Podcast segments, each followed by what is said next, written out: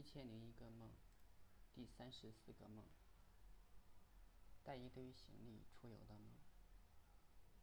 有天带女儿出去玩，走到一条大河边，感觉太累了，就坐下来休息。行李摆了一地，女儿说她的电脑坏了，非常慢，开机需要很久。我就说你弄坏的吧。我看看，也许是个小毛病。不一会儿清理一下系统垃圾就好了。这时我看见他桌子上的作业，发现还有很多页没有写，正想骂他，但是觉得难得出来一次，作业没写也关系不大。这时再看我的桌子，乱七八糟放了很多东西。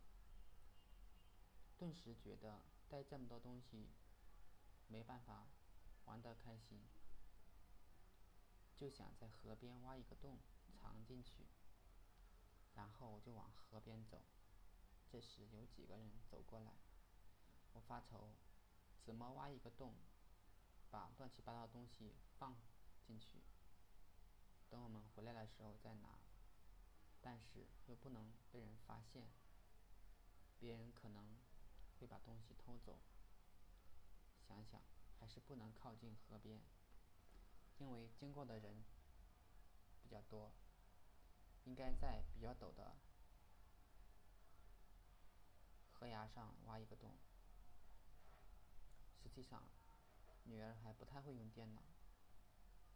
老婆隔一段时间就说电脑坏了，各种问题，无线连不上，开不了机。那是一台老电脑，二零一一年买的，他不怎么用，现在毛病很多。女儿似乎不太愿意写作业，老婆整天催着她写作业，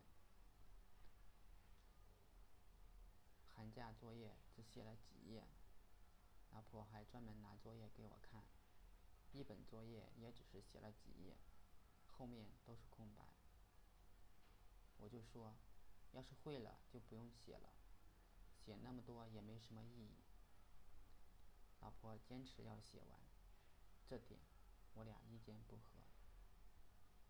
桌子上乱乱的是我，我很久才收拾一次。老婆嘲笑我收拾东西就是藏起来。梦里把桌子转移到户外，还找了一个离谱的理由，怕被别人偷走。可见。